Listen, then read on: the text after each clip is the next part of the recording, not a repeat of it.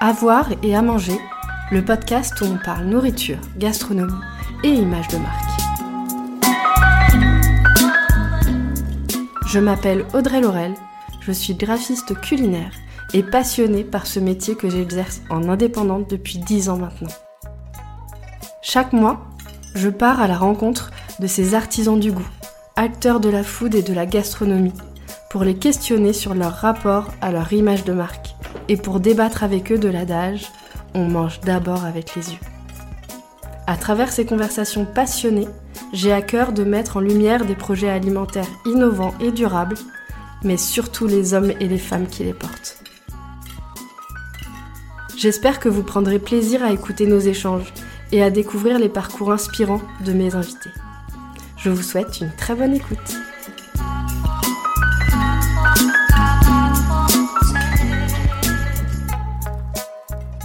Bonjour Charlotte, merci beaucoup d'avoir accepté mon invitation. Je suis très heureuse de te recevoir aujourd'hui sur le podcast. Tu es responsable de la communication chez OE, une marque de vin qui veut changer le monde. Labellisée Bicorp depuis 2017 et entreprise à mission depuis 2021, OE se donne pour mission de transformer l'agriculture, la consommation et l'entreprise au service du bien. Ça a commencé par de petites actions, comme enlever la capsule des bouteilles de vin, puis vous avez continué en militant haut et fort pour la régénération des sols et la préservation de la biodiversité, mais aussi pour construire un modèle d'entreprise plus vertueux, avec plus de joie, plus d'inclusion. Tous vos vins sont labellisés bio, vegan et garantis sans résidus de pesticides chimiques, mais vous êtes aussi la première marque de vin à avoir réintroduit la consigne. Je suis impatiente de revenir avec toi sur tous ces sujets-là, mais avant de rentrer dans le vif du sujet, est-ce que tu peux déjà te présenter, nous parler du parcours de Thomas et Fitz, les cofondateurs, et de ce qui les a menés à la création de la marque? Bah bonjour Audrey, merci pour cette euh, présentation. Alors peut-être pour revenir euh, tout simplement sur le, la genèse de la création de OE, c'est effectivement euh, donc FX et Thomas qui ont monté cette boîte. En fait, ils sont partis du constat que dans les rayons de vin, c'était pas évident de choisir un vin. Et donc le constat initial, c'était que la vigne c'était 4% de l'agriculture et 20% des pesticides. Et donc en fait, il fallait changer ça. Voilà, donc moi je suis arrivée euh, en 2018 euh, chez OE. Donc euh, je suis arrivée, on s'appelait à l'époque Pinot Bleu, donc c'était toute une autre histoire. Voilà, je suis arrivée un petit peu par hasard dans ce domaine, un peu en faisant du bénévolat, enfin pour un accélérateur de start-up. Et en fait j'ai ah. aimé ça.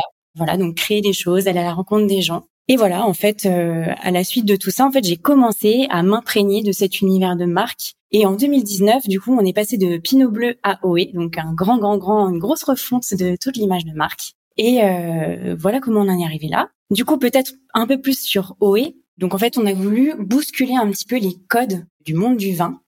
en fait, les vins OE, c'est seulement un moyen pour ouvrir la discussion autour des engagements. Donc en fait, on pose sur la table une bouteille qui ouvre la discussion sur la biodiversité, sur le réemploi des bouteilles, sur un nouveau mode de fonctionnement, un nouveau euh, mode d'entreprise un mode d'entreprise qui soit beaucoup plus euh, inclusif, beaucoup plus transparent, beaucoup plus joyeux. Donc voilà, c'est tout ça en fait. Quand on ouvre une bouteille OE, ben en fait on, on ouvre le champ des possibles d'un monde euh, plus durable et plus désirable. Voilà. Est-ce que tu peux expliquer du coup son nom? Alors OE en fait c'est le début du mot œnologie et c'est aussi pour interpeller quand on dit voilà OE. Le but c'est d'interpeller sur tous nos engagements. Comme je le disais tout à l'heure, c'est vrai qu'on travaille sur quatre zones d'impact donc euh, le réemploi des bouteilles, donc euh, tout simplement euh, la consigne, qui permet d'économiser donc 50% d'eau, 76% d'énergie et 79% de gaz à effet de serre par rapport à une bouteille recyclée. Mais ça, pareil, on pourra peut-être y revenir un petit peu après. On travaille aussi sur une logistique 100% zéro déchet. Donc le but, c'est que voilà, on, on, livre un maximum de nos partenaires en palette zéro déchet. En fait, tous les déchets qu'on peut éliminer, ben, on le fait.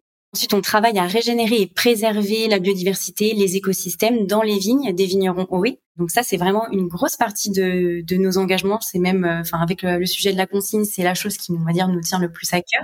Et ensuite, ben, on, on contribue à construire un, un nouveau modèle d'entreprise, un modèle d'entreprise qui soit donc plus inclusif, plus joyeux et avec plus de transparence. Le but, c'est de prouver, de montrer à travers tout ça qu'on peut changer les choses par le biais d'une entreprise et qu'on peut le faire de manière à ce que euh, bah, tout le monde se sente bien. Donc, euh, en fait, c'est toute cette cohérence qui a fait qu'on est labellisé Bicorp depuis 2017. D'ailleurs, on est en pleine recertification là actuellement. voilà, et en fait, euh, peut-être pour compléter, en fait, on est né pour changer les choses avec OE. Donc, en partant du constat que les vignes étaient, enfin, le raisin est le fruit le plus pesticidé, et donc finalement, Bicorp, c'était un peu la suite logique en se disant que on avait besoin d'un guide et d'une boussole pour nous aider à faire les meilleurs choix pour l'entreprise. En fait, on est né de l'envie de changer les choses. Donc, euh, François Xavier et Thomas ont vraiment eu cette envie de se dire voilà, on monte une entreprise pour changer les choses. Et voilà, en fait, au, fil du temps, c'est ce qui nous a amené à prendre euh, aussi les meilleures décisions et euh, surtout à s'engager sur ces quatre zones d'impact dont, dont je viens de parler. Du coup, tu viens d'en parler, vous êtes labellisé B Corp en 2017 avec 82 points sur 200, c'est ça? Oui. Sachant que la limite pour être labellisé, c'est 80 points. En 2020, vous êtes monté à 97,9 et euh, justement là vous êtes en attente des résultats, c'est ça pour le 2023 Alors là, on est en pleine recertification, c'est-à-dire qu'on n'a pas encore soumis à l'audit. Ah, Peut-être qu'en en quelques mots, je peux expliquer le, le comment mm. fonctionne le label Bicorp. Donc effectivement, il y a un questionnaire qui est accessible à tous. C'est-à-dire que toute entreprise peut euh, décider de se tester au questionnaire Bicorp. Donc la moyenne des entreprises qui se testent est de 50 points. Et donc pour se faire labelliser la première fois, il faut donc euh, comme tu le disais euh, un minimum de, de 80 points. On s'est fait labelliser en 2017, donc euh, vraiment râler pâquerette à 82 points. Et en fait, on s'est rendu compte qu'en trois ans, nos valeurs ont grandi. Enfin, en évoluant avec l'entreprise, en fait, on s'est rendu compte que nous aussi, on a énormément progressé. Ça fait plus de 16 points de plus en trois ans, donc c'est, enfin vraiment, c'est énorme. Et donc, pour se faire labelliser, donc il faut répondre au questionnaire.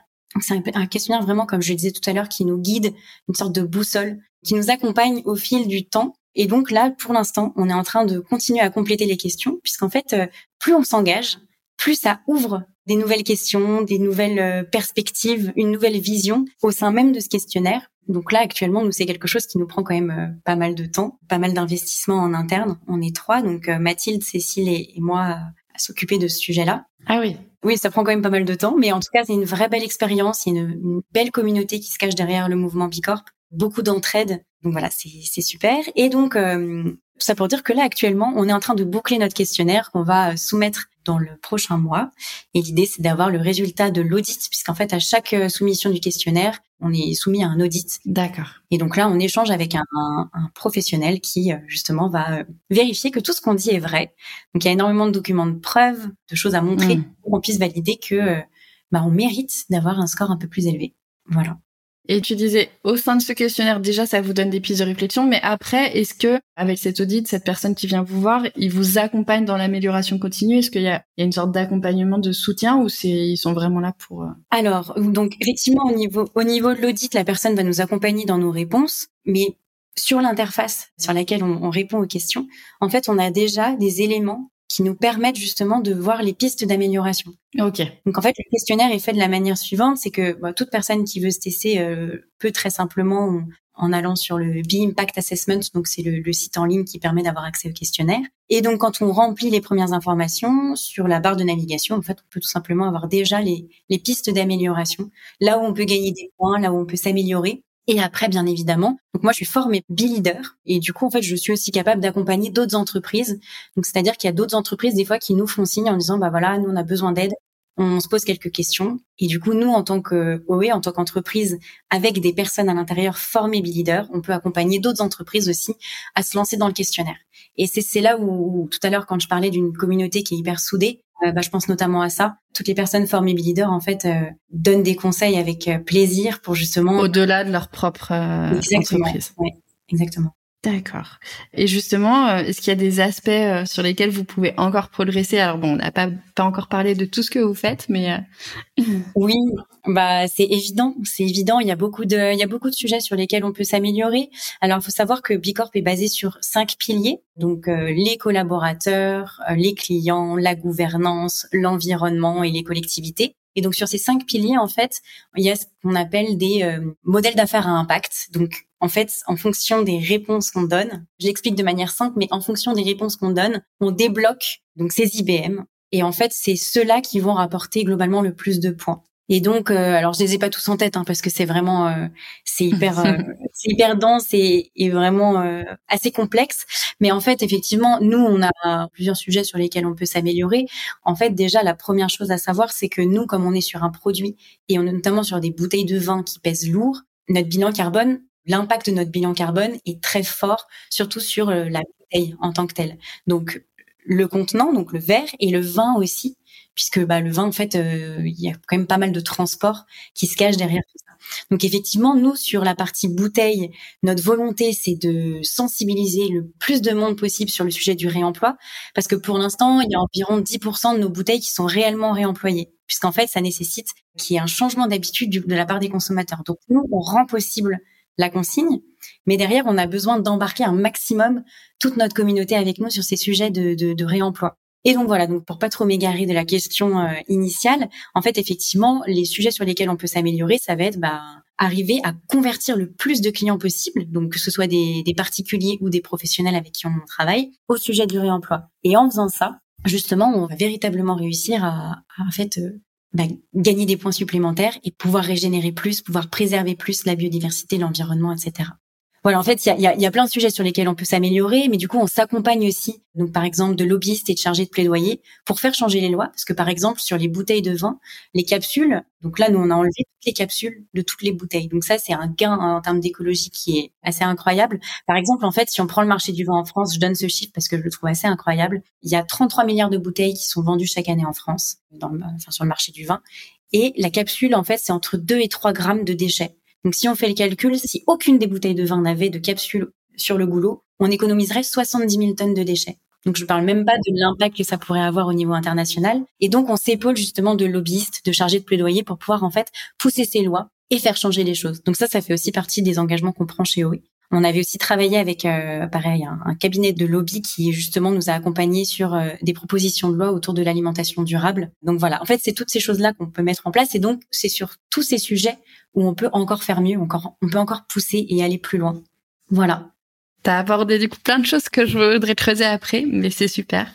Notamment du coup la consigne. Effectivement, donc vous disiez que vous étiez la première marque de vin à avoir euh, installé ça. Quelles difficultés avez-vous rencontrées au moment du lancement euh, Voilà, je sais que c'était euh, que peu de personnes croyaient en la consigne. Bah, c'est vrai que au tout début, tout le monde nous disait que c'était impossible, qu'on n'arriverait pas à remettre ce sujet en place. Et pourtant, c'est un système qui, il y a 50 ans, enfin il y a un peu plus de 50 ans maintenant, fonctionnait très bien. Ça a été en fait complètement euh, rasé euh, du sujet, euh, justement parce que c'est pas pratique. C'est... Ouais, voilà, exactement, tout à fait, exactement ça. Et puis bah le, le, le plastique aussi qui arrivait en masse avec tous ces sujets-là.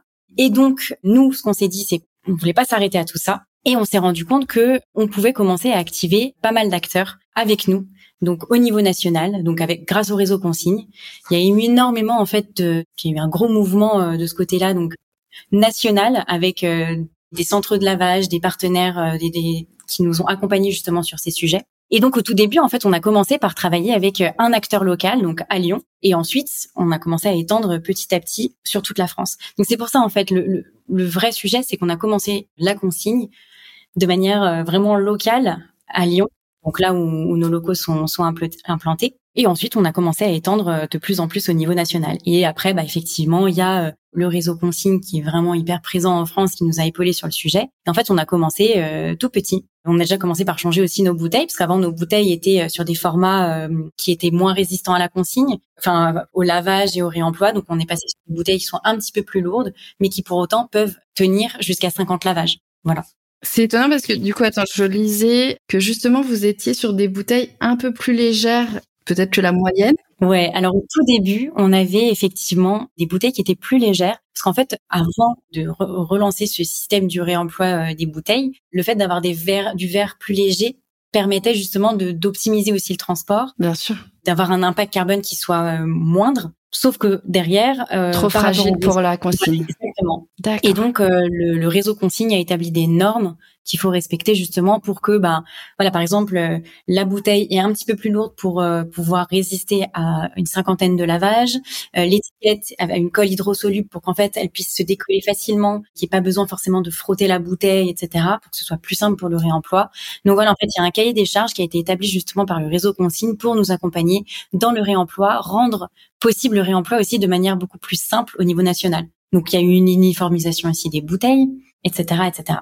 D'accord. Et pour ceux qui sont pas encore prêts à se lancer dans la consigne, mais qui veulent baisser un peu leur impact carbone, justement, cette question de la bouteille plus légère, en fait, je me suis demandé si c'était possible d'avoir des bouteilles plus légères, pourquoi c'était pas la norme pour ceux qui sont pas prêts à se lancer dans la consigne, quoi. C'est quoi un poids moyen de bouteille? Je sais pas si tu as le chiffre en tête. Alors euh, en tête, il me semble que le, le, poids léger, il me semble que c'est entre 350 et 450 grammes. Et après, nous, il me semble que nos bouteilles font à peu près 500 grammes, quelque chose comme ça. Donc on est dans ces ordres de grande. En fait, c'est très peu, mais si on fait les calculs sur, Bien sûr. sur énormément d'envois, c'est là où ça change la donne, quoi. Ok. Mais la plupart des bouteilles euh, du commerce sont pas sur des bouteilles légères? Alors ça dépend, ça dépend parce qu'il y a énormément aussi de personnes qui embouteillent aussi dans des bouteilles personnalisées, donc euh, des bouteilles qui n'ont pas forcément, euh, euh, parce que là nous, actuellement on a des formats bordelais et des formats bourguignons, donc bordelais c'est la bouteille un peu allongée, bourguignon c'est le format un peu plus évasé, et par contre il y a des il y y a des entreprises qui ont des formats de bouteilles qui sont un peu spécifiques, donc avec des moulures, des formes un peu bah, enfin, qui sont pas forcément communes, ou des bouteilles qui ont été spécialement conçues pour eux. Et donc, à partir de ce moment-là, effectivement, euh, les poids d'une bouteille à l'autre peuvent vraiment varier.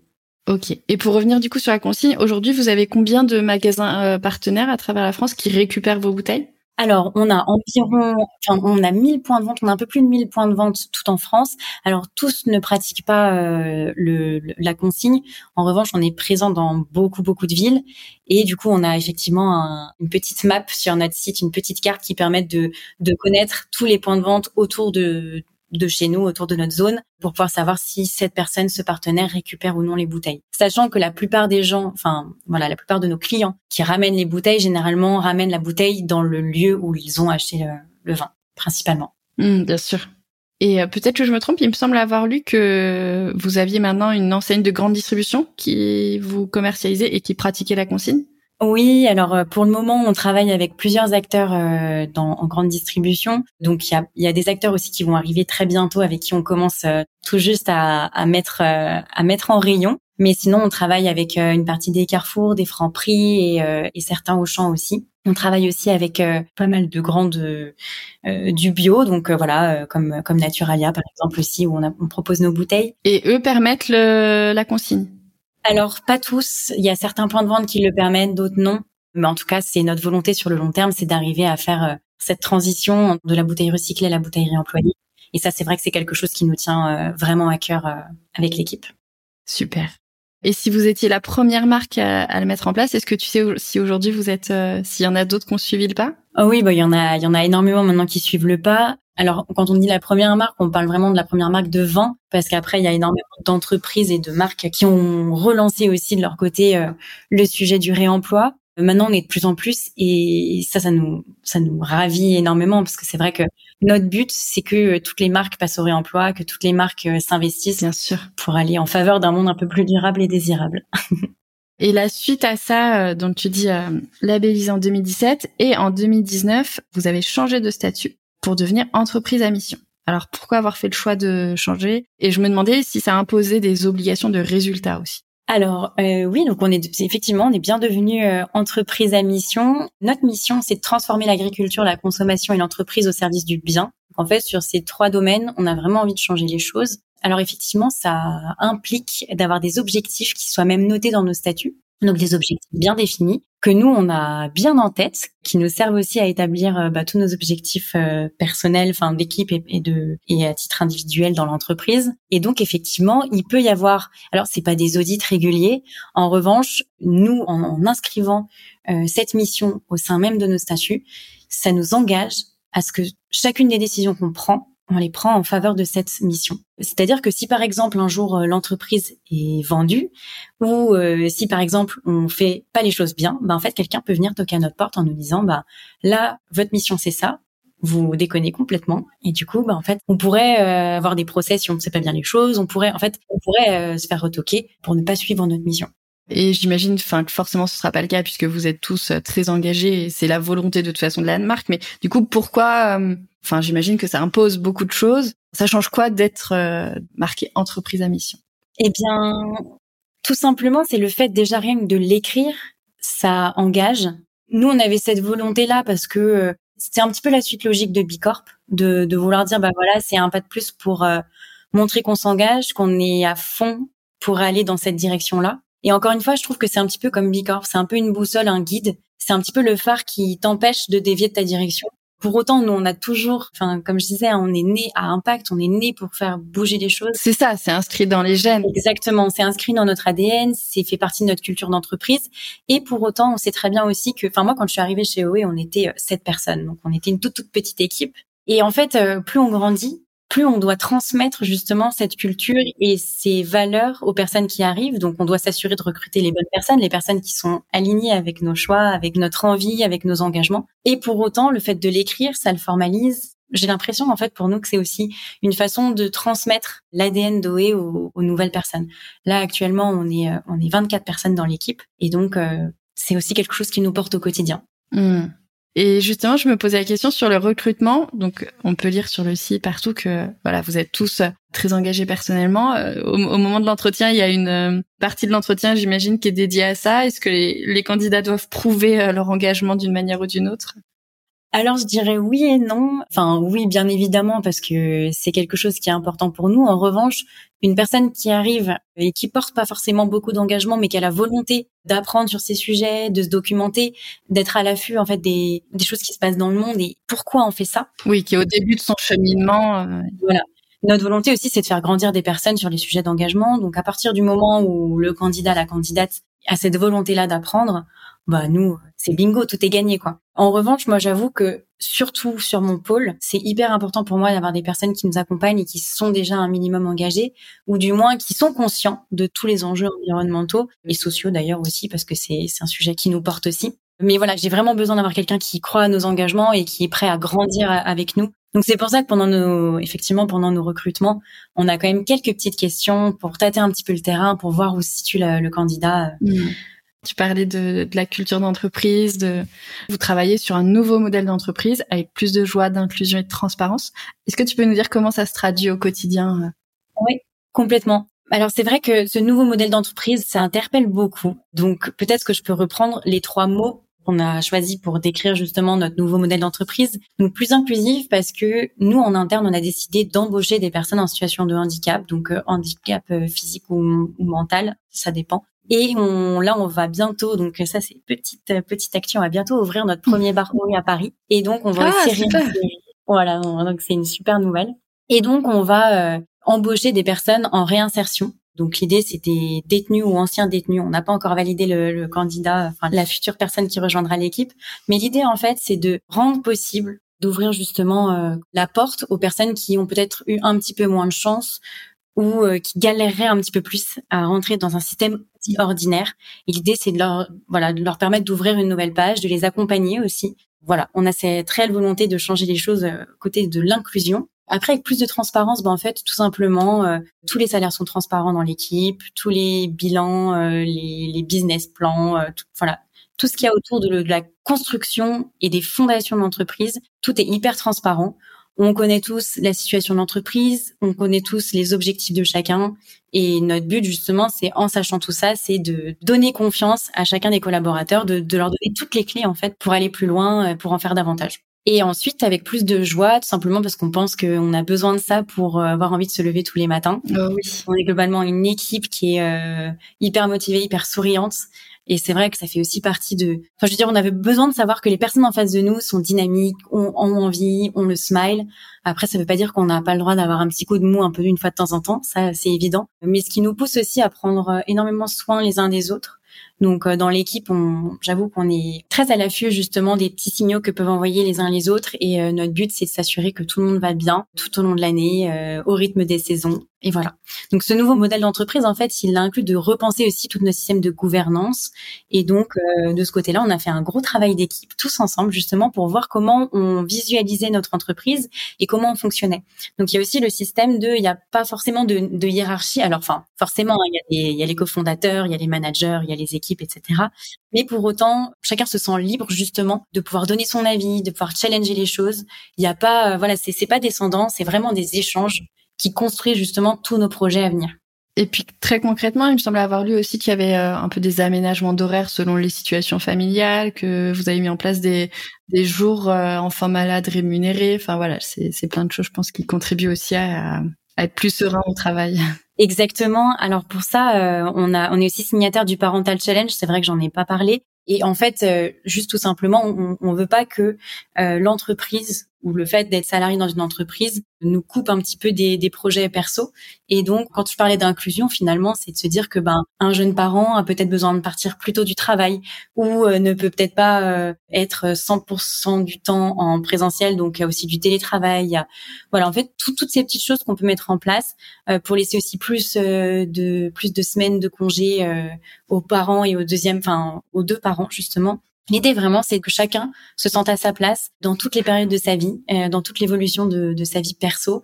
Et euh, pour nous, c'est hyper important d'avoir cet équilibre justement pro-perso euh, qui soit respecté. Après voilà, on est tous à des étapes différentes de nos vies dans, dans l'équipe, et donc bah il y a des personnes qui sont prêtes à se donner à fond maintenant, d'autres qui sont plus ben voilà, qui ont des, des, enfants en bas âge, etc. Donc le but c'est que tout le monde se sente bien à sa place au bon moment dans, dans sa période de vie. Pour revenir aussi sur l'inclusion, il me semble que vous travaillez déjà avec un ESAT aussi euh, sur certaines parties du, du, conditionnement, je crois. Ou... Tout à fait. Alors euh, effectivement, on passe par un ESAT donc qui euh, qui gère la réinsertion aussi de de femmes qui n'ont pas eu la même chance que tout le monde, donc des, des femmes qui ont subi du harcèlement ou parfois même plus. Et le but de cet ESAT, c'est de leur recréer un, un, un lieu sûr dans lequel s'épanouir et pouvoir bah, relancer leur carrière tout simplement. Et donc ces personnes-là nous nous épaulent sur pas mal de sujets. Donc notamment par exemple, on a des bouteilles avec des étiquettes abîmées, donc elles vont pouvoir réétiqueter des bouteilles. Elles vont pouvoir aussi nous créer, euh, par exemple là, on est en train de travailler sur un espèce de une housse, une housse de Palox. Donc en fait, c'est une housse qui protège euh, les vins qui arrivent chez nous et c'est fait avec des matériaux, donc euh, des anciennes voiles euh, recyclées euh, qu'on a pu récupérer d'une entreprise justement qui récupère des chutes de matériaux pour constituer les voiles des voiliers. Et donc le but justement, c'est de les faire travailler sur ces projets-là parce que bah, c'est des super couturières, c'est des super petites mains, une super équipe. Donc voilà, on les sollicite aussi régulièrement pour ces sujets-là. Super. Bon, en tout cas, vous avez, je pense, beaucoup à, à transmettre. Enfin voilà, un bel exemple pour beaucoup d'entreprises. Et donc au début, euh, vous référenciez des vins, euh, voilà, qui portaient certaines valeurs, mais c'était juste euh, du référencement, c'est ça? Après, vous êtes passé par un système de bots avant de oui. Alors en fait, au tout début, c'était une application qui permettait de, de référencer des vins de vignerons. c'était un peu au système, un peu comme le système Vivino. Puis après, donc l'idée, c'était, on a, on a commencé à mettre en place le système de la box, donc l'abonnement box de vins sélectionnés par mois avec un super petit magazine dont je m'occupais, donc euh, de l'interview des vignerons à la mise en page, euh, enfin à la création graphique, etc. Donc c'est très intéressant, mais finalement on s'est rendu compte que là où on aurait le plus d'impact, c'est en tant que marque, on aurait une vraie voix pour porter nos engagements. Et justement, le fait d'être une marque aussi, ça nous donnait beaucoup plus de consistance et de poids pour euh, bah, pour accompagner nos vignerons tout simplement. Et finalement, il s'avère qu'il y a énormément des vignerons avec qui on travaille depuis les débuts, qui nous ont suivis justement dans cette volonté de, de, de faire bouger les choses. Quoi. Écoute, c'est la transition parfaite justement pour parler des vignerons. En plus, j'imagine que pour eux, ça doit être un soulagement de pas avoir à s'occuper finalement de toute cette partie comme et ils ont juste à se concentrer sur leur zone de vignes, le cœur de métier euh, euh, dans les vignes. Et du coup, vous avez combien de vignerons euh, partenaires aujourd'hui? Alors là, actuellement, on a une vingtaine de vignerons partenaires avec qui on travaille, qui sont sur des appellations de toute la France enfin de toute la France. Après, on a globalement euh, Côte-du-Rhône, Languedoc, Bordeaux, euh, Corbière, etc. On a aussi un pétillant, on a aussi le crément. Mais du coup, en fait, il y a pas mal de vignerons avec qui on travaille. Et en fait, par exemple, sur certaines cuvées, il y a plusieurs vignerons qui travaillent sur les mêmes cuvées. C'est-à-dire que, par exemple, on va avoir un Côte-du-Rhône rouge. Enfin, on va avoir plusieurs Côte-du-Rhône rouge. On va avoir le Côte-du-Rhône rouge d'Emmanuel, le Côte-du-Rhône rouge de Corinne, le Côte-du-Rhône rouge de Denis, puisqu'en fait, ils consacrent pas toute leur production pour nous. C'est-à-dire que nous, on va vraiment être un levier donc déjà de un pour les aider à financer des, actions dans leur vigne et de deux pour pouvoir, euh, enfin eux aussi ont, ont d'autres clients à côté. On n'est pas des clients exclusifs. Ok. Quand tu dis d'autres clients à côté, ils revendent euh, après sous leur nom ou ils ont d'autres euh, acheteurs euh Oui, oui, tout à fait. En fait, ils ont ils embouteillent. En fait, nous, on travaille avec eux sur certaines cuvées, donc des cuvées pour certaines qu'on a aidé à, à, déployer, à penser, et pour d'autres pour lesquelles le vigneron a, a, complètement travaillé son sa cuvée. Et nous, voilà, on est on est fan de ce qu'ils font, donc donc voilà. Et, et ensuite, on embouteille sous notre nom. C'est-à-dire que le vin est acheminé vers notre embouteilleur qui se situe à Liergue, à 40 km de Lyon. Et ensuite, c'est là qu'on va embouteiller dans nos bouteilles réemployables, avec notre euh, notre étiquette euh, recyclée, avec euh, col hydrosoluble, etc. Et ensuite, ces vins-là vont être envoyés donc donc soit directement chez nos clients pro, donc des, des, clients qui sont présents dans toute la France. Hein, donc ça peut être les restaurants, les cavistes, des entreprises dans l'événementiel, etc ou sinon passer par chez nous, donc passer par notre entrepôt, de là où partiront les vins pour les particuliers. D'accord. Et comment vous trouvez vos vignerons? Bah alors tout simplement, la première chose, c'est qu'en fait FX vient du domaine du vin, donc il avait déjà pas mal de connaissances de vignerons, donc des vignerons, euh, donc pareil, hein, des vignerons on va dire historiques qui travaillent avec nous depuis le début. Et donc en fait, euh, tout simplement, de fil en aiguille, on a été amené à rencontrer de nouveaux vignerons. Donc il y a des vignerons qu'on a rencontrés par le biais de vignerons qu'on connaissait. Donc par exemple, notamment, je pense à nos vignerons Franck et Véronique euh, dans le Bordelais qui eux nous ont fait rencontrer euh, Pascal et Nico qui sont aussi en région bordelaise et qui sont euh, des vignerons absolument incroyables avec qui on a pu mettre d'ailleurs pas mal de choses en place dans leur vigne, donc préserver des races de brebis et de chèvres, voilà, enfin installer des nichoirs, mettre en place des parcelles en agroforesterie, etc.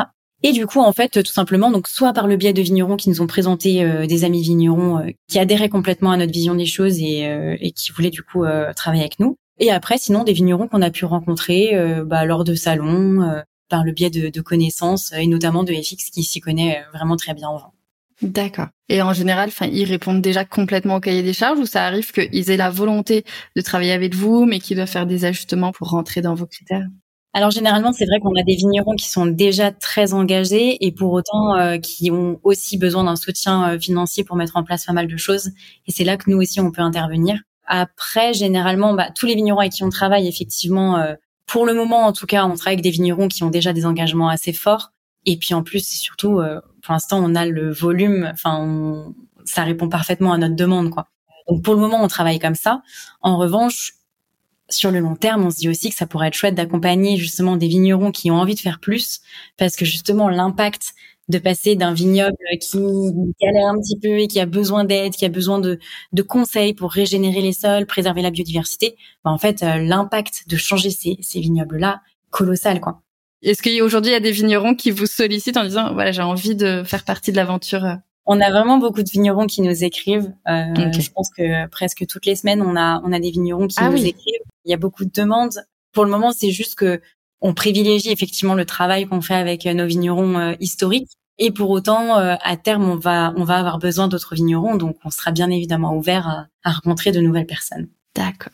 Sur la bio Insta, on peut lire euh, donc le bien par le bon qui est évidemment votre signature, mais on peut lire aussi marque de bon vin bio, bon écrit en gros. Et je me suis c'est comme si vous deviez convaincre que c'était pas antinomique. Enfin, je trouvais ça assez étonnant de le repréciser, comme si euh, les gens, par défaut, on associait du bio à du pas bon. Enfin, c'est un vrai sujet.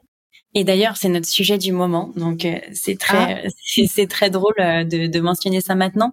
Alors en fait, tous nos clients convaincus et les personnes, enfin notre cible hein, de, de, de, personnes qui sont convaincus du vin bio, pour eux c'est évident qu'un vin bio c'est bon. En revanche, c'est pas le cas pour tout le monde parce qu'il y a encore des détracteurs du bio qui pensent qu'un vin bio c'est pas bon. Alors qu'en fait, en général, il y a des bonnes choses et des mauvaises choses, mais c'est pas parce que le produit est bio ou pas bio que euh, que c'est bon ou pas bon. Et donc ça, en fait, il y a encore ce sujet-là de discussion qu'on peut avoir avec des gens ici et là, qui pour eux, euh, le, le, bio, bah, c'est forcément synonyme de moins bon. Alors qu'en fait, c'était peut-être le cas au tout début, mais bon, euh, enfin moi en tout cas, c'est pas mon avis, mais en tout cas, c'est l'avis de certains. Mais en tout cas, là actuellement, on est en train de travailler justement sur ce sujet. Parce qu'en fait, c'est vrai que quand on achète un produit sur Internet, ben en fait, on peut pas le déguster avant. Mais bon, c'est pareil aussi quand on est dans un magasin en grande surface, on est devant le rayon, ben on peut pas être sûr à 100% que le vin qu'on achète va être bon. En revanche, c'est quand on commence à goûter plusieurs vins, on se rend compte de ce qu'on aime, de ce qu'on aime moins, etc. Ou quand on va chez le caviste, ou quand on va chez le vigneron directement, on a le droit à des dégustations, donc du coup, on peut savoir ce qu'on aime et ce qu'on n'aime pas. Et donc notre volonté aussi là, à travers ces éléments de langage, c'est tester un petit peu de voir comment réagissent les gens par rapport à notre façon de parler du vin? Parce que bah nos vins sont véritablement bons hein, je dis pas ça pour euh, bon moi c'est vrai que ça fait euh, ça fait cinq ans que que je déguste du vin OE que j'adore et que en fait quand on sait aussi tout ce qui se cache derrière la qualité du travail qui est fait par les vignerons comment les vignerons prennent soin de, de, de leur raisin et comment ils le transforment en vin moi je trouve ça assez incroyable et donc, euh, du coup, effectivement, c'est comment montrer par le biais des, de voilà, de, de l'aromatique, de, des sensations, de, de l'éveil de tous les sens, comment on montre aux personnes que notre vin est bon. Et donc, euh, voilà, en l'occurrence, cette petite phrase, c'est un petit peu le clin d'œil pour dire, voilà, euh, oui, ça peut être bio et bon. Mmh. Mais sur l'étiquette et sur le site, vous renseignez beaucoup justement tous ces un petit peu critères de dégustation. bon, je suis pas une experte en vin, mais la robe, l'intensité, les saveurs, tout ça. Donc euh, tout le monde le fait pas et je pense que pareil, ça aide beaucoup aussi à choisir euh, un vin qui peut nous correspondre. Oui, tout à fait. J'ai cru lire sur le site, je sais plus où, sur les réseaux, euh, c'était mentionné qu'il y avait une gamme de vins, le bien par le bon, différente de la gamme classique, c'est ça. Mais j'ai pas retrouvé sur le site. Enfin, je suis pas sûre de moi sur cette question. Donc, si c'est le cas, en quoi elle est différente Alors, c'est une excellente question. En fait, on a décidé de créer cette nouvelle gamme parce que on avait envie d'être au plus près des consommateurs et donc d'arriver aussi en grande distribution. C'est-à-dire qu'on voulait proposer une gamme différente des vins OE, parce qu'en fait, on peut pas proposer la même gamme pour les magasins bio et les petites épiceries que en grande distribution, parce que c'est vrai que voilà, euh, les épiceries, les cavistes, etc. En fait, font un petit peu la guerre justement à la grande distribution. Donc, on voulait mmh. proposer une oui, gamme les mêmes étiquettes, je crois. Voilà. Et du coup, on voulait proposer une, une, une gamme différente avec bah, une étiquette différente, des, des vins différents, etc. Le but, c'était de pouvoir en fait toucher un plus large spectre de personnes et de se dire qu'en fait, on pouvait aussi sensibiliser en grande distribution parce que c'est là où euh, peut-être 80% euh, des gens font leurs courses. J'ai pas le chiffre en tête, euh, mais voilà. En tout cas, tout ça pour dire qu'on avait besoin de toucher plus de monde, de sensibiliser plus de monde à tous nos sujets d'engagement. Donc voilà, le réemploi, la biodiversité, le zéro déchet, tout ce qu'on met en place pour pouvoir, euh, bah, comme je le disais tout à l'heure, euh, aspirer à un monde plus durable et désirable. Et donc, c'est pour ça qu'on a créé une nouvelle gamme à vocation, enfin, à, destination justement de la grande distribution. Et donc cette gamme, en quoi elle est différente Enfin, en termes de prix aussi, elle se positionne sur des tarifs différents? Alors oui, c'est un tout. Les vins sont un tout petit peu sont un tout petit peu moins chers parce que bah c'est effectivement c'est les prix de la grande distribution. Il y a plus de volume, donc il y a, donc il y a des économies d'échelle forcément. Mais après voilà, c'est des vins, euh, pareil, c'est des vins d'autres vignerons euh, présents en France. Ils restent bio, ils restent sans pesticides. En fait, c'est les mêmes, les mêmes critères. C'est les mêmes critères, seulement bah on a on a un peu plus de volume. Voilà. Hmm. D'accord.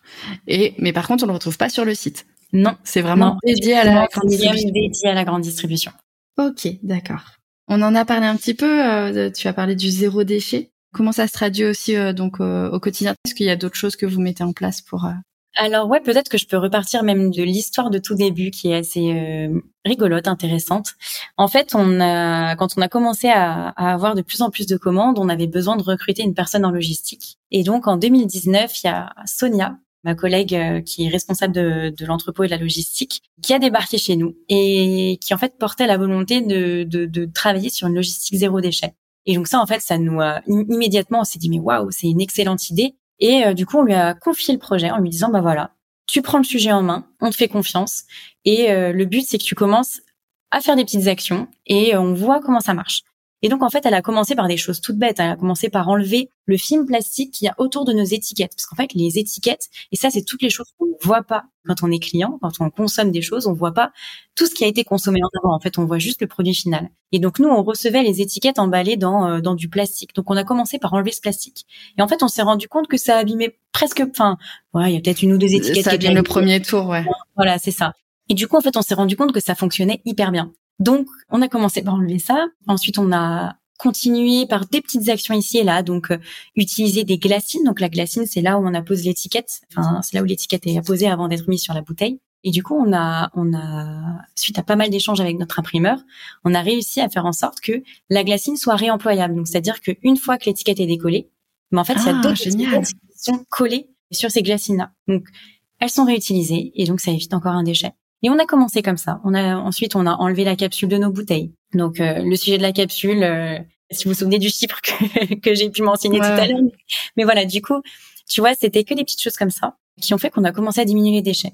Et après, en fait, euh, sur le sujet de la palette, parce que les vins arrivent en palette chez nous, une palette traditionnelle, en fait, c'est 125 cartons blanchis au chlore, c'est euh, 100 euh, mètres de scotch, c'est 35 mètres de film plastique, c'est énormément de déchets. Donc en fait, tous ces déchets-là, on s'est demandé comment on pouvait les diminuer. Et donc là, c'est, on s'est rendu compte que ben avec le réemploi, fonctionnaient très bien les casiers. Donc on a commencé à empiler les casiers sur une palette et on a trouvé une entreprise qui fait des coiffes de palettes. Incroyable cette entreprise. Et du coup, donc, euh, on a réussi à faire des palettes 100% zéro déchet. Donc, en fait, on a commencé par des toutes petites actions qu'on a commencé à mettre en place, donc des tout petits changements, en fait, que le consommateur final ne voyait pas. Et en fait, suite à ça, on a itéré, on a continué, on a enlevé des choses. Et en fait, tout ça, ça nous a permis de diminuer. Alors, en deux ans, on a diminué de 25 tous nos déchets dans l'entrepôt. Wow. Voilà, on a encore un peu de plastique, on a encore un peu de carton parce que toutes les palettes ne peuvent pas arriver pour le moment en zéro déchet. En revanche, on sait comment faire. Là, la seule chose qui suffit, c'est que c'est qu'en fait, on ait plus de clients, donc de clients pro, qui passent justement ce sujet euh, du 100% zéro déchet. Après, voilà, ça peut être des contraintes, parce qu'il y a des contraintes de stockage, parce que du coup, il faut stocker les casiers, ça prend plus de place que les cartons, etc., etc., etc. Mais c'est des choses sur lesquelles on continue de sensibiliser, on continue d'ouvrir la discussion, et c'est des choses qui à terme vont changer. J'ai lu que vous aviez aussi une machine pour euh, transformer les papiers de bureau en pour en faire des cales, c'est ça, dans les cartons ça avait un nom, une machine Alors, à oui, froufrou, oui, je sais pas. Oui, c'est les froufrous, exactement. Alors en fait, euh, quand on a, parce que ça peut nous arriver d'avoir des déchets, hein, on n'est pas non plus, euh, oui, on a des petites poubelles dans nos dans nos bureaux, oui, de temps en temps, bah quand on doit commander un échantillon quelque part, euh, bah oui, on reçoit du carton, on a voilà, on peut être amené à avoir un peu de déchets. Et donc quand c'est des quand c'est des déchets carton, on a effectivement une machine qui nous permet de, bah, c'est un peu les machines que les avocats ou les juristes ont pour, oui, pour découper tous les tous les papiers un peu juridiques pour pas qu'il y ait de traces, voilà, d'éléments confidentiels. Et donc en fait, on a cette machine là qui nous permet justement de de faire des petites lanières, principalement de carton ou de papier. Et en fait, ça nous permet un peu de caler les colis qu'on doit envoyer ici et là. Alors pour les bouteilles, on n'a pas besoin de l'utiliser, mais en revanche, parfois, on a besoin d'envoyer, par exemple pour les salons, euh, de caler euh, des bougies, de caler euh, deux trois éléments, des verres, etc. Et donc ces frofros nous permettent justement de caler tous ces éléments et du coup de donner une deuxième vie à notre inutilisé. Ah super. Et aussi, je crois il y a bon, c'est pas forcément sur la thématique du zéro déchet, mais j'avais lu que tout ce qui est le matériel informatique, tout ça, vous étiez sur du de la seconde main ou du reconditionné. Ouais, bah c'est vrai qu'au sein même des euh, de nos locaux, on essaie de faire hyper attention. Alors, euh, je vais pas mentir, hein, on a aussi du matériel neuf. donc, pour euh, pour le matériel informatique, on a que du reconditionné. Ça, c'est vraiment quelque chose qui nous tient à cœur. On achète tout en reconditionné. On a acheté pas mal de chaises et de mobilier aussi euh, reconditionné ou même de la récup. Il y a eu, on a une table qui nous a été donnée par une personne de l'équipe qu'on n'avait plus besoin et qui allait parfaitement dans nos locaux. Et après, bah voilà, on a on a quand même acheté quelques nouvelles tables on mixe entre un peu les deux. Donc on n'est pas parfait, on le sait et juste en fait, il faut juste euh, le dire. Il faut juste montrer qu'on peut faire euh, déjà des premiers pas et un jour on fera encore mieux et le but en fait, le, véritable but objectif, c'est de faire son mieux et c'est ce qu'on essaye de faire en tout cas chez OE. Bon, et je pense que vous le faites très bien jusqu'à maintenant. Tu en as parlé très rapidement, euh, mais vous avez aussi, vous avez créé il y a quelques années le programme OE pour la biodiversité. Est-ce que tu peux nous en parler et nous rappeler pourquoi c'est important la biodiversité? Ouais, bah carrément avec plaisir. En plus, c'est vraiment un sujet qui me tient à cœur. En fait, on a pensé le programme OE euh, il y a maintenant euh, quelques années et on, l'a mis en œuvre là il y a à peu près deux ans et demi, trois ans. Notre volonté, en fait, c'était à travers le programme OE, c'est de pouvoir en fait allouer 1% de notre chiffre d'affaires pour financer des actions dans les vignes de nos vignerons. Donc, euh, comme je disais, on a, une petite enveloppe qui nous permet justement de mettre en place plein de choses chez les vignerons. Donc, ce programme, oui, on travaille avec plusieurs partenaires. Donc, dans un premier temps, on fait des analyses de sol, donc avec une entreprise qui s'appelle Biomed. Le but, en fait, c'est de comprendre la teneur en métaux lourds des sols. C'est pas pour pointer du doigt le vigneron ni rien, mais c'est juste pour comprendre de quoi est fait le sol, comment est structuré le sol.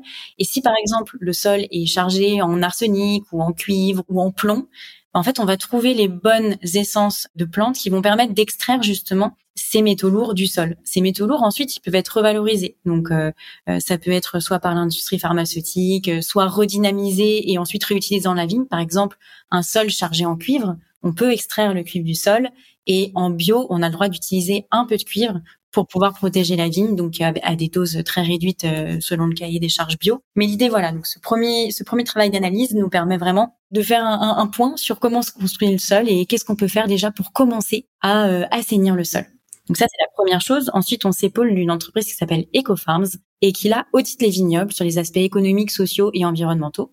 Et donc nous donne des recommandations, un véritable plan d'action avec des leviers vraiment très précis à mettre en place dans les vignes des vignerons. Et donc euh, ces deux actions nous ont mené à faire donc deux campagnes de financement participatif. Donc pour le moment, hein, on va en faire d'autres puisqu'en fait on avait besoin de compléter euh, de compléter le budget et donc on a fait appel à notre communauté à travers la plateforme de financement participatif Mimosa pour justement en fait financer ces actions euh, proposées par EcoFarms. Et donc on a pu mettre en place chez Franck et Véro et chez Pascal et Nico pas mal de choses, donc notamment euh, euh des haies en agroforesterie, des rangées d'arbres aussi en agroforesterie. On a pu installer des nouveaux nichoirs, réaménager des nichoirs parce qu'aussi il faut savoir que les nichoirs, il n'y a pas que les nichoirs que nous on peut construire. Les nichoirs, ça peut aussi être réaménagé un tronc euh, d'arbre euh, qui par exemple euh, est un peu mort, mais en fait ça fait un abri parfait pour les chouettes par exemple. Ça peut être aussi des aménagements de murs de pierre sèche. Donc, en, donc là par exemple, la LPO fait un travail assez incroyable. La LPO, c'est la Ligue de protection des oiseaux qui nous accompagne aussi sur certains projets. Le but c'est de recréer des, des petits trous, des petits espaces où les oiseaux puissent nicher et du coup se reproduire. Et après, donc avec le Conservatoire des races d'Aquitaine aussi, on a pu protéger des brebis landaises et des chèvres des Pyrénées, justement chez Pascal et Nico, qui ont pu installer une bergerie complète. Et le but, en fait, c'est que les chèvres et les brebis, euh, donc pâturent dans les vignes. Euh, du coup, bah, en fait, c'est incroyable parce que c'est, on les appelle les moutondeuses. Donc en fait, elles broutent. en même temps, bah, quand leurs excréments permettent d'apporter aussi certains mm. nutriments au sol. Donc voilà, le programme OE, en gros, pour euh, résumer, on analyse les sols, on audite les vignobles, ce qui nous donne un plan d'action à mettre en place, et ensuite on met en place ce plan d'action justement pour régénérer le sol, préserver la biodiversité, recréer des, écosystèmes. Et en fait, pourquoi c'est important? Tout simplement parce qu'en fait, quand les écosystèmes sont perturbés, donc l'écosystème de la vigne, etc., quand c'est perturbé, on se retrouve à avoir un problème d'autorégulation. Donc par exemple, il va y avoir trop de ravageurs, il va y avoir ou pas assez. Enfin bref, en fait, ça va pas se réguler naturellement. Et ce qui fait que si ça s'autorégule pas naturellement, bah, la vigne peut être en proie à des maladies, à, des ravageurs justement qui vont manger euh, ce qu'il faut pas manger dans la vigne, etc. Et après, donc il y a plein d'autres choses qui peuvent être mises en place. Donc, euh, on travaille avec nos vignerons sur les engrais verts. On a des vignerons aussi qui travaillent sur. Euh, en fait, il y a des papillons qui viennent attaquer les vignes, et donc il y a des vignerons qui mettaient des phéromones dans les vignes pour éviter le ver de la grappe sur la vigne. Donc en fait, ça perturbait euh, le cycle euh, de reproduction des papillons et ce qui permettait justement de les éloigner de la vigne et du coup de protéger la vigne.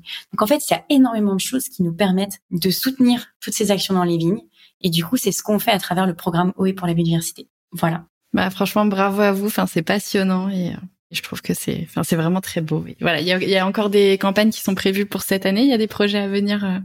Alors, il y a des gros projets à venir. Euh, L'idée, c'est qu'on est en train d'acheter nos propres vignes. Là, on a pour projet d'avoir dans lequel on aimerait avoir les prochaines actions justement cette année. Et notre volonté en fait, c'est de justement là tout à l'heure on parlait euh, d'à quel point on pouvait travailler avec euh, des vignerons qui euh, justement étaient plus ou moins en transition écologique ou pas, enfin vers vers le label bio. Et nous en fait, on récupère un domaine qui n'est pas du tout en bio et le but c'est de passer des terres qui sont polluées, abîmées et de passer ces domaines en bio complètement. Donc ça va être notre première action. Actuellement, ce domaine est en fait est recouvert de plastique et notre première action, ça va être d'aller enlever tout ce plastique sur toutes les vignes pour pouvoir en fait commencer à pouvoir après replanter euh, des en agroforesterie, de pouvoir retravailler la terre avec des engrais verts, avec euh, plein de choses comme enfin, en fait tout ce qu'on a l'habitude de faire avec nos vignerons mais de pouvoir le transposer sur un domaine qui n'a pas eu cette chance-là et qui a été euh, très pollué par le passé. Et le but, c'est vraiment de se dire on fait euh, le premier pas, on part de zéro et on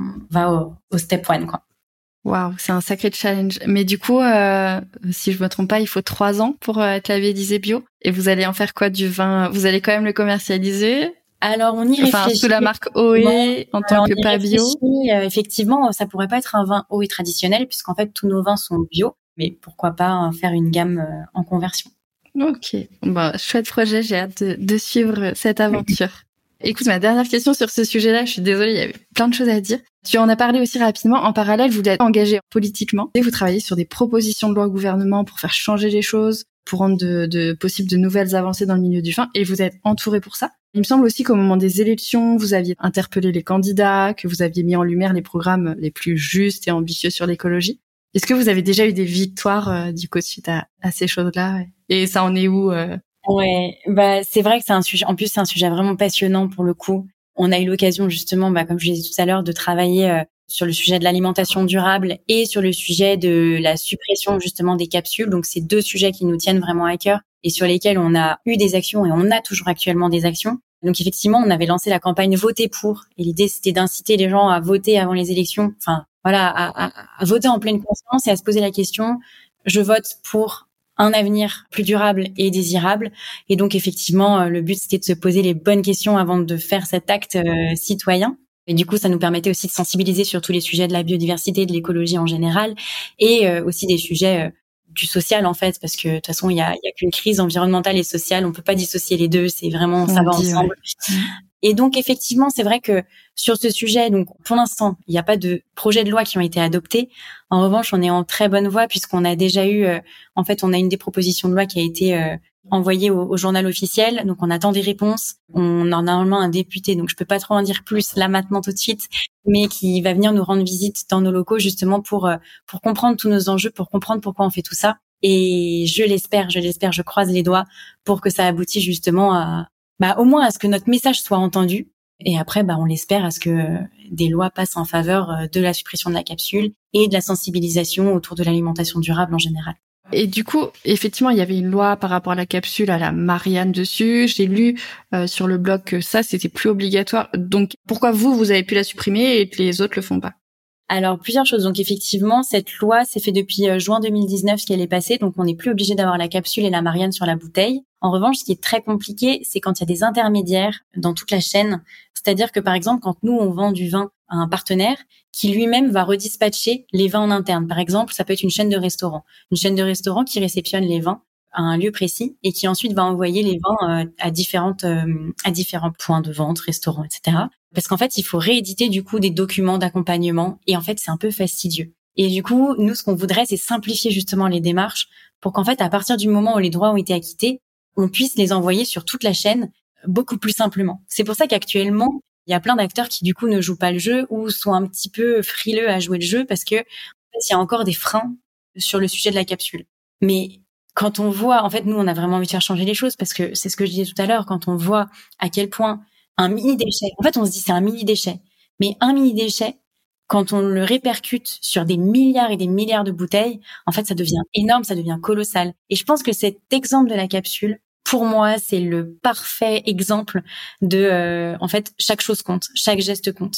Parce qu'en fait, on se dit, bah, c'est qu'une capsule. Mais en fait, cette toute petite capsule, elle a un impact euh, monstre sur notre bilan carbone, sur les émissions de gaz à effet de serre, etc. La capsule, en fait, c'est un conglomérat, je sais même pas comment on peut appeler ça, de PVC, de colle, de plastique, enfin bref, de, de, de trucs un petit peu euh, d'aluminium, etc. C'est pas recyclable, euh, ça sert à rien. Enfin, il y a aucune utilité en fait. Maintenant, il y a plus d'utilité, et donc c'est aussi pour ça qu'on a envie de pousser ces lois-là, enfin de faire bouger les lois euh, sur ce sujet, parce qu'en fait, euh, pour, enfin à nos yeux, c'est un non-sens.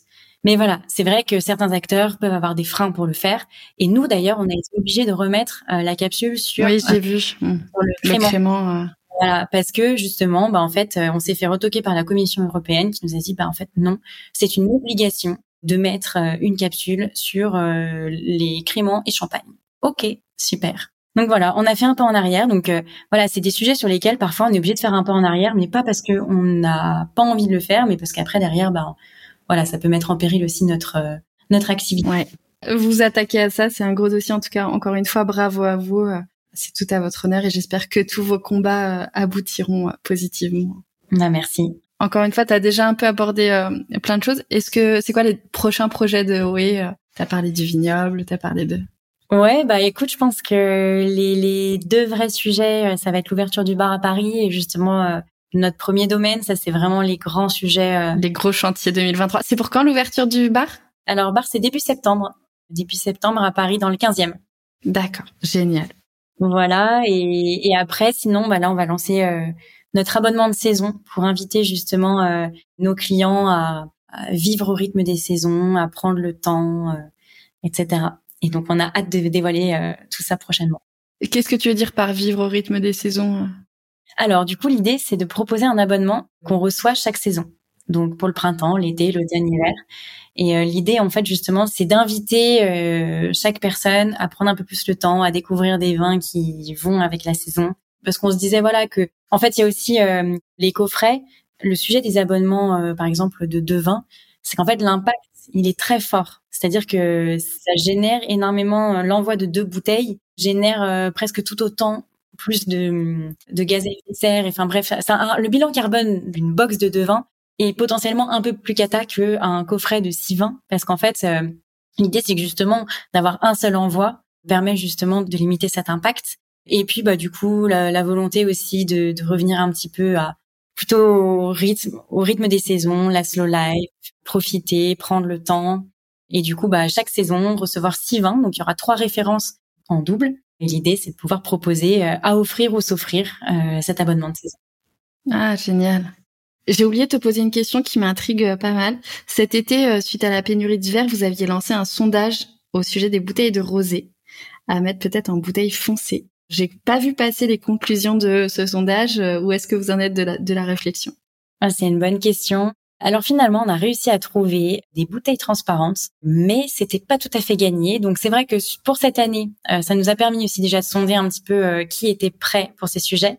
On s'est rendu compte que les personnes qui étaient prêtes, c'était des personnes très très engagées. Donc en fait, on aurait pu potentiellement le faire euh, sur une partie de notre production, parce qu'en fait, ça fait clairement sens en termes d'écologie. Hein. Il n'y a pas photo, les bouteilles transparentes. Oui, c'est ça, je l'ai pas précisé, mais tu dis une bouteille foncée peut contenir jusqu'à 80% de matière recyclée contre 20% seulement pour une bouteille transparente. Tout à fait. Donc euh, ça a vraiment du sens, quoi.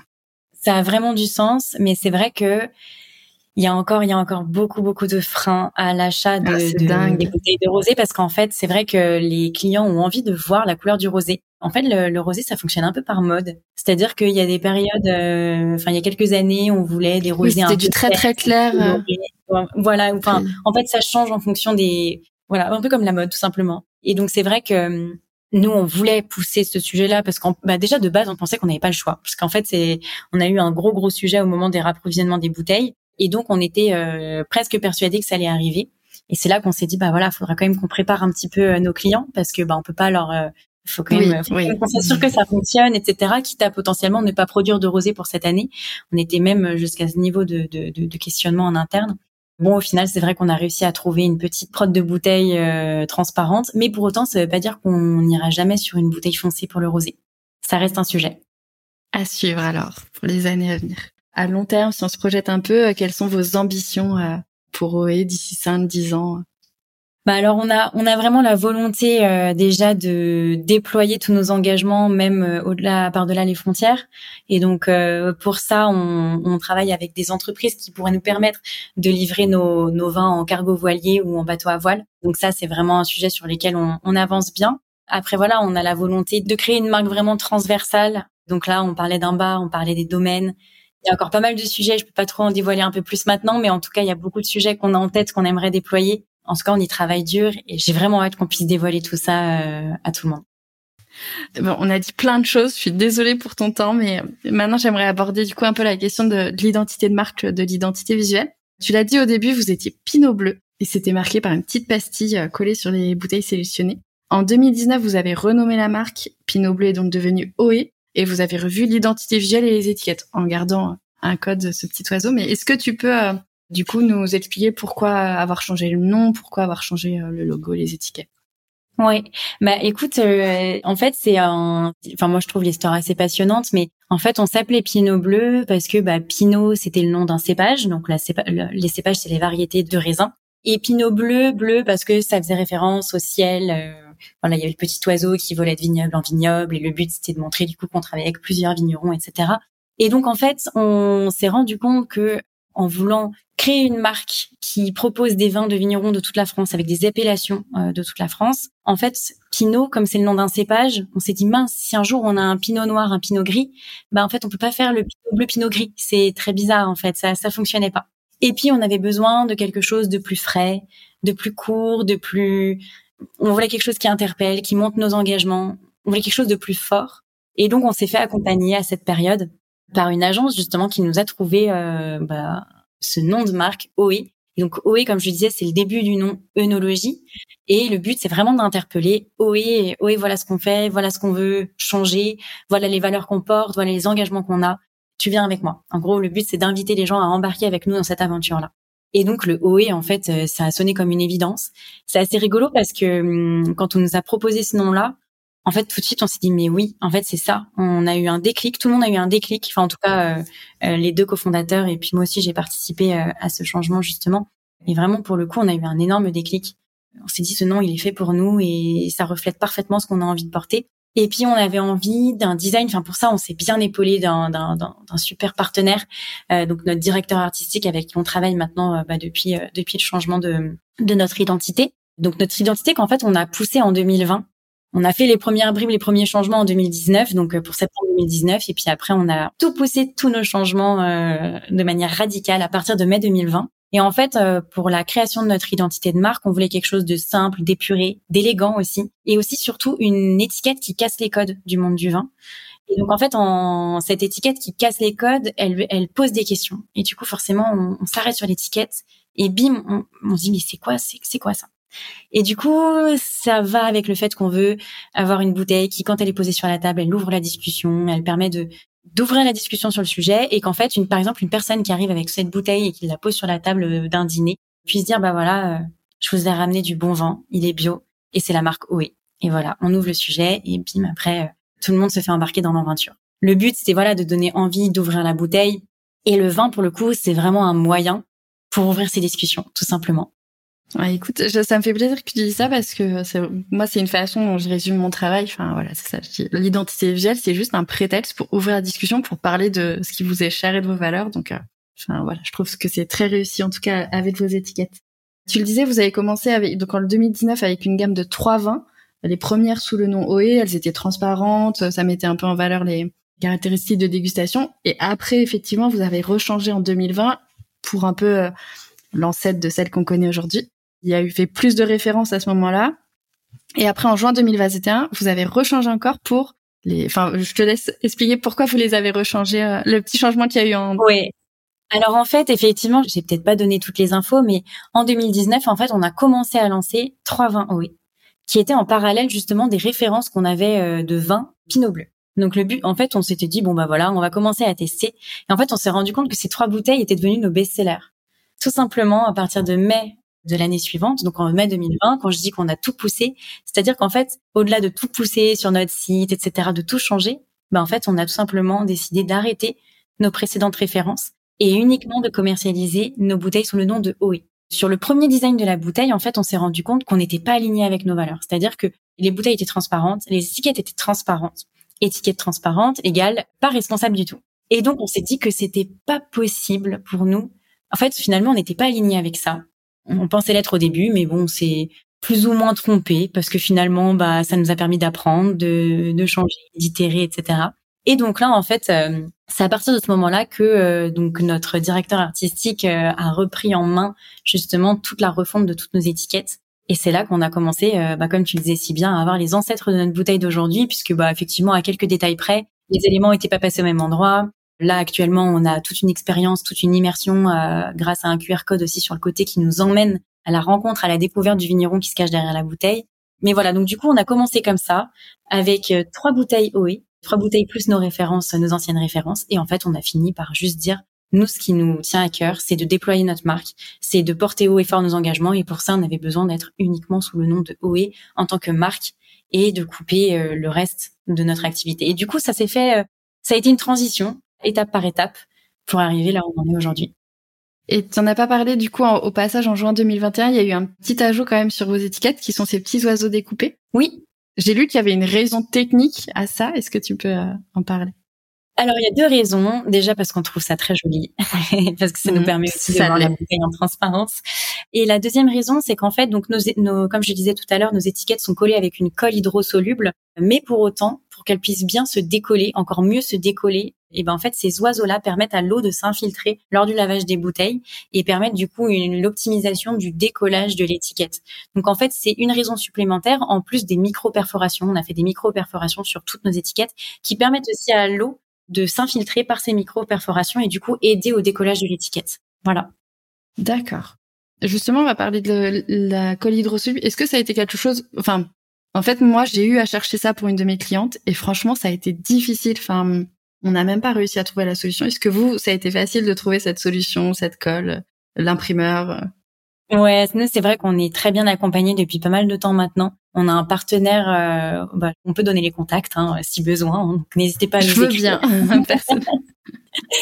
Et du coup, donc ouais, euh, on a un super imprimeur euh, qui travaille avec nous, donc qui est situé à Mâcon, donc il est vraiment pas loin de pas loin de chez nous. Et du coup, en fait, c'est cet imprimeur-là qui nous a accompagnés sur le choix de l'étiquette et euh, bah, les étiquettes avec, parce qu'en fait, les étiquettes sont directement imprimées sur un papier qui a déjà une glacine. Donc la glacine, c'est le support de l'étiquette et donc la colle intégrée à l'étiquette. Voilà. Et donc sur cette colle-là qui est déjà intégrée à l'étiquette est une colle hydrosoluble, du coup qui nous a été conseillée par notre partenaire. Donc ça, c'est la vraie innovation. Après, il faut dire, donc vous avez vos petites découpes d'oiseaux, vous avez aussi du gaufrage euh, qui reprend un peu les, je connais plus le nom géologique. Euh. Ouais, c'est c'est l'embossage sur les bouteilles effectivement, et ça aussi d'ailleurs, l'embossage permet aussi une meilleure infiltration de l'eau aussi pour décoller les étiquettes effectivement. Et du coup, j'en profite pour faire un petit rappel pour rappeler que les dorures, les vernis, les pelliculages, tout ça, ça empêche à la recyclabilité du papier. Et ce sont en plus des finitions qui demandent beaucoup d'énergie à la fabrication, donc euh, Exactement. vous en avez pas. Et, et peut-être que je peux rajouter quelque chose par rapport à ce sujet qui est assez intéressant, c'est qu'en fait, pour appliquer de la dorure sur une étiquette, il faut utiliser la même taille de papier. Par exemple, si on a une étiquette qui fait une hauteur de 10 cm, je donne quelque chose de très simple, mais en fait, il faut utiliser une dorure, un rouleau de dorure qui fait exactement la même taille de l'étiquette pour prendre absolument juste un petit trait, juste un petit élément. Et en fait, ce rouleau-là ensuite est complètement jeté c'est-à-dire qu'il y a énormément de matière qui est utilisée. C'est pas juste une petite dorure à un tout petit endroit. C'est un processus qui est hyper demandeur, en, enfin coûteux en énergie, en ressources, et en plus de ça, qui n'est pas recyclable. Donc c'est un peu cata. À la même période, vous avez aussi changé vos coffrets. Est-ce que tu peux nous dire aussi pourquoi? Oui, et ben alors on avait des coffrets en carton, donc euh, déjà un carton euh, bien sourcé issu de, de forêts gérées durablement, mais on voulait effectivement euh, limiter les découpes et les pertes donc en fait, on a repensé notre coffret pour qu'effectivement, on ait moins de pertes de carton à chacune des découpes. Là actuellement, en fait, sur la base de notre coffret, on a zéro perte de carton. Et par contre, après sur le coffret, on a un coffret avec des, petits bords, etc. Où là, effectivement, on a un petit pourcentage de pertes de carton, mais ce carton qui, du coup, on travaille avec un partenaire qui réutilise ses chutes, mais bien évidemment, bah, le moins il y en a, le mieux c'est. Notre volonté, en fait, avec ce coffret en carton, c'est d'avoir un coffret qui soit solide, parce qu'on est sur euh, des denrées euh, fragiles, donc euh, pour protéger les bouteilles au maximum, et aussi d'avoir un carton qui soit réutilisable, donc soit réutilisable par le consommateur final, ou soit recyclable tout simplement bah, à tout, tout, tout d'autres fins, voilà. Et grâce à ces économies de carton, votre coffret, il est plus léger aussi qu'avant. Donc encore une fois, ça a des impacts euh, sur le transport aussi. Tout à fait. Comme pour vos étiquettes, alors sur les étiquettes des bouteilles, j'ai lu que l'encre était alimentaire. Alors je me suis demandé pourquoi, puisque on mange pas, enfin c'est pas en contact avec des, il n'y a pas de contact alimentaire. Est-ce que c'est euh, parce que forcément c'est, on est sur des encres végétales, j'imagine? Alors en fait c'est ça. On a on a deux types d'encre. On a des encres végétales et des encres alimentaires. Alors, je saurais pas dire la répartition euh, exacte euh, de, la quantité d'encre euh, alimentaire ou végétale qu'on utilise. En revanche, en fait, le, le but de ces encres, c'est de ne pas polluer en fait l'eau. Donc, par exemple, quand on va enlever les étiquettes ou, ou, même tout simplement avoir des parce qu'il y a énormément d'encre qui sont faits à base de de solvants ou de matériaux je m'y connais pas trop en encre mais mais voilà en gros il y, a, beaucoup d'encre en fait qui peuvent polluer bah déjà rien qu'à la production de l'encre et donc c'est pour ça aussi qu'on avait la volonté d'utiliser des encres qui soient euh, un peu plus responsables, quoi. Oui, parce que si je dis pas de bêtises, ce qu'on sait pas, c'est que les encres euh, qui ne sont pas végétales sont faites à base de pétrole, notamment, et euh, de plein de solvants, de trucs assez notifs. Je, encore une fois, j'ai plus les termes techniques, mais c'est vrai qu'il y a une vraie question. Je les connais pas parfaitement non plus, hein, je, mm. te, je te rassure, mais effectivement, en fait, tout est important. C'est là où on se rend compte de l'importance du, du, moindre choix qu'on fait, même l'encre en fait qu'on utilise pour nos coffrets, pour nos bouteilles, pour tout ce qu'on, pour la vie de tous les jours en fait. C'est hyper important de, de, se dire bah voilà l'objet que j'ai dans les mains, ce que j'achète, est-ce qu'il est nécessaire, est-ce que je peux pas le remplacer par quelque chose de plus responsable? Et en fait, euh, ça, ça change tout. Chaque choix en fait a un impact. Euh, Ma dernière question sur ce sujet-là, c'est euh, régulièrement vous sortez de sublimes éditions limitées. Je crois que vous dédiez à la biodiversité avec des artistes engagés. Tu l'as dit tout à l'heure, mais c'est encore plus un moyen euh, d'ouvrir la discussion, euh, enfin pour vos clients d'ouvrir la discussion avec leurs proches. sur les enjeux de demain, sur les actions à mettre en place pour régénérer et préserver la biodiversité. Comment vous choisissez les artistes pour... Alors, en toute franchise, on est des humains chez OE et on a euh, juste, de cœur. exactement. Et en fait, je pense que on a eu pas mal de coups de cœur sur certains artistes avec qui en fait on a décidé de prendre contact. Donc en fait, on a depuis le tout début de nos collaborations, on a travaillé avec euh, pas mal de personnes. Donc euh, un artiste qui fait du lettering qui s'appelle Tarwan. On a travaillé aussi avec Julien Vidal sur une étiquette autour de mouvement ça commence par moi. Ensuite, on a travaillé aussi avec On est prêt donc le mouvement, euh, enfin c'est c'est un mouvement qui sensibilise au sujet d'écologie principalement, et avec qui on a fait, euh, on a invité à, à imaginer 2040. On a aussi travaillé donc du coup avec l'atelier Bingo qui sont des artistes absolument euh, incroyables avec qui on a fait une étiquette justement pour la première autour de la de la biodiversité pour célébrer la biodiversité. Donc Malika Favre aussi avec qui on on va continuer de travailler aussi parce qu'on adore vraiment on adore vraiment ce qu'elle fait. Donc voilà en fait vraiment pour le coup on a on a beaucoup travaillé avec le cœur. Il y a Sonia Dubois aussi, notre dernière collaboration avec euh, les petits oiseaux bleus et les embossages euh, des, petits oiseaux euh, sur toutes nos bouteilles. Et en fait, à chaque fois, le but, c'est de, poser le sujet de la biodiversité sur la table, de s'émerveiller justement de ce qu'elle nous apporte au quotidien, de se rendre compte que en fait, elle est tout autour de nous. Et voilà, du coup, ces collaborations, elles nous tiennent vraiment à cœur parce que bah déjà, c'est une très chouette collection de bouteilles. bah très canon. et je confirme. Et je pense après que c'est aussi des bouteilles qui laissent pas de marbre, au-delà du fait que tout à l'heure je disais qu'en posant une bouteille OE, on suscitait l'attention euh, des convives autour de la table.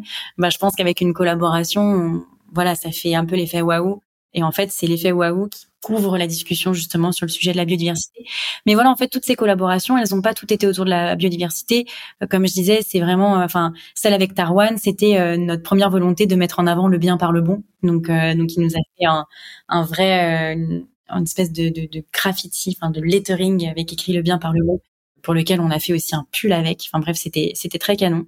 Mais voilà, en gros, on aime faire ça. On choisit les personnes avec qui on travaille avec le cœur, par conviction, selon les engagements et, les, valeurs que portent les personnes aussi. Et ça, pour nous, c'est hyper important. Et en termes de vente, est-ce que vous voyez une réelle différence avec les autres cuvées euh, plus classiques? Alors, ça reste des éditions limitées, donc des éditions qu'on n'a pas, qu'on a sur un temps donné et qu'on sort en moins grosse quantité que les bouteilles OE. En revanche, on a eu pas mal d'engouement, notamment pour la bouteille avec Malika Favre. Donc oui, forcément, euh, ça plaît beaucoup. Ça plaît beaucoup. Hmm. Super. Et la dernière en date, là, c'est le alors, je te laisse le prononcer, le Languedoc. Les Biodiversity Stripes. Alors euh, voilà, j'ai pas, j'ai pas le meilleur accent anglais. Euh, effectivement, c'est notre dernière collaboration qui nous tenait vraiment à cœur. En fait, euh, les Biodiversity Stripes, c'est le même concept que les Warming Stripes. Et donc, en fait, ce sujet-là, euh, les Warming Stripes, c'est parler du réchauffement climatique. Donc en fait, c'est donc pour ceux qui ne connaissent pas, c'est un assemblage de petites bandes de couleurs qui s'ajoutent les unes à la suite des autres et qui montrent en fait le, le, réchauffement climatique. Donc par exemple, sur ce sujet, on voit en 50 ans l'évolution du réchauffement climatique. Et donc le but en fait, c'est de faire prendre de manière très visuelle, euh, hmm. voilà, de rendre visuel justement donc euh, le réchauffement climatique euh, sur les 50 dernières années. Et donc nous, on s'est basé sur ces warming stripes pour sortir justement le, le, le, visuel des biodiversity stripes. Et donc ça montre le déclin de la biodiversité entre 1970 et aujourd'hui. Et en fait, ce déclin-là, donc, euh, il a été euh, calculé entre guillemets et, travaillé avec euh, le WWF, le rapport qu'ils ont fait justement, le rapport Planète Vivante. Et donc en fait, dans ce rapport-là, cette étude montre qu'il y a 69% des, espèces de vertébrés qui ont disparu depuis les années 70. Et donc du coup, en fait, chaque année représente le déclin. Et donc en fait, on part d'une bande très verte, très très verte, un vert pétant, flamboyant, à une bande qui grise parce qu'en fait, bah, on, on en est arrivé à ce point-là. Et le but, en fait, c'est de sensibiliser justement et de faire prendre conscience. Notre volonté, c'est juste ça, faire prendre conscience, faire passer un message. On pointe du doigt personne. On veut juste dire voilà, voilà ce qui se passe. Euh, c'est sous vos yeux. Prenez-en conscience et euh, à vous. Qu'est-ce qu'on met en place pour changer ça? J'espère que la tendance euh, finira par s'inverser. On espère aussi. on l'espère. Je vais terminer cette partie avec une question que je pose à tout le monde. Pour toi, c'est quoi une identité visuelle réussie? Bah, une identité visuelle réussie, je dirais que c'est déjà quelque chose qui retient l'attention. Quand on voit la bouteille, quand on voit les éléments de la charte, ça suscite euh, l'attention, ça suscite euh, les questions Et je pense que c'est un peu l'effet aussi waouh. Je dirais que moi, je, quand parce que l'univers des marques justement, c'est quelque chose auquel je, je m'intéresse de plus en plus. Enfin, c'est ça aussi mon appétence pour le sujet a grandi euh, d'année en année avec OE, euh, justement euh, au fil de mon évolution ici. Et en fait, c'est vrai que pour moi, une identité visuelle réussie, c'est voilà, ça, ça va arrêter mon regard. Ça va être quelque chose où on comprend en un regard aussi ce que le message que veut faire passer la marque. Voilà, je dirais ça. Écoute, ça me va très bien. on va finir cette interview avec les quelques questions rituelles, si tu veux bien. Ton meilleur souvenir gustatif, culinaire, la meilleure chose que t'aies mangé ou bu euh C'est une très bonne question. voilà, je dirais euh, dernièrement, c'était une pizza au feu de bois avec une grosse mmh. burrata. Et euh, bien évidemment, bah, je dirais le Méditerranée rosé Oé qui l'a accompagné. C'était délicieux. C'est noté. Est-ce que tu as une marque alimentaire un coup de cœur que tu aimerais partager Oui, bah, marque alimentaire coup de cœur, je dirais La Vie. Je suis végétarienne depuis plus de trois ans maintenant. Alors, je ne consomme pas de produits dérivés. Enfin, je sais pas comment, je sais pas comment on pourrait dire en fait, mais euh, les euh, substituts, ouais, les substituts à la viande. En revanche, je trouve leur marque incroyable, leur prise de position incroyable. Ils sont percutants, drôles. C'est plein de peps, plein de joie de vivre, et je les trouve incroyables. Sauf leur dernière, euh, ils ont fait une campagne un peu, euh, un peu coup de poing où ils ont inversé le discours qui était moins dans la joie de vivre là pour le coup. Ouais, bah, après c'est vrai que c'est toujours, un peu délicat. C'est toujours un peu délicat parce que c'est vrai quand on prône des engagements hyper forts, hmm. bah parfois on doit aussi prendre le contre-pied. Et puis aussi, euh, parfois, ça fait du bien de remettre un petit coup de boost. De, voilà, ça permet aussi de faire prendre conscience aux gens de, de, tout ce qui se cache derrière. Mais voilà, oui, c'est vrai que la, dernière campagne, elle était un peu, euh, un peu trash. Question un peu difficile. Est-ce que tu as le souvenir d'un achat impulsif sur le design? Ou est-ce que ça t'est déjà arrivé en tout cas? Oh oui, oui, oui, ça m'est déjà arrivé. En fait, c'est vrai que je pense que quand on travaille dans ce domaine, qu'on est très à l'affût des nouvelles marques, etc., qu'on aime aussi. Euh... En fait, je, je sais pas comment dire, mais c'est vrai qu'on a un œil qui est vite attiré vers euh, les belles choses. Et nous, ce que envie de reconstruire aussi, enfin de, de construire avec OE, c'est de donner envie, c'est de montrer euh, le beau en général. Après, c'est vrai que ça fait très longtemps que j'ai pas fait d'achat impulsif. C'est vrai que, ben, comme je disais, euh, les engagements, enfin mes engagements ont grandi aussi en avançant avec OE. Et voilà, moi, sur tous les sujets qui me semblent être des sujets genre hyper important la comme consommation. la consommation en général. C'est vrai que je fais hyper attention à ça. Après, euh, ouais, là j'avoue que j'ai pas de j'ai pas de réponse tout de suite. Où est-ce qu'on peut contacter OE euh, pour euh, de manière privilégiée? Et eh ben pour nous écrire tout simplement à hello@oeforgood.com et donc généralement on répond très rapidement, on répond à tout le monde. après vous pouvez aussi nous écrire sur Instagram en message privé. Voilà, on répond à tout le monde. Eh bien, merci beaucoup Charlotte pour ton temps, merci pour tout ce que tu nous avais partagé. Il y avait, je suis désolée, ça, j'ai un peu dépassé le timing, mais il y avait plein de choses que je voulais savoir. Donc euh, voilà, encore une fois, merci beaucoup. Euh, c'était passionnant et, voilà, eh ben, j'ai hâte de suivre euh, les prochaines actualités de Doé. Bah, merci à toi Audrey, c'était un super échange, j'ai adoré. Merci.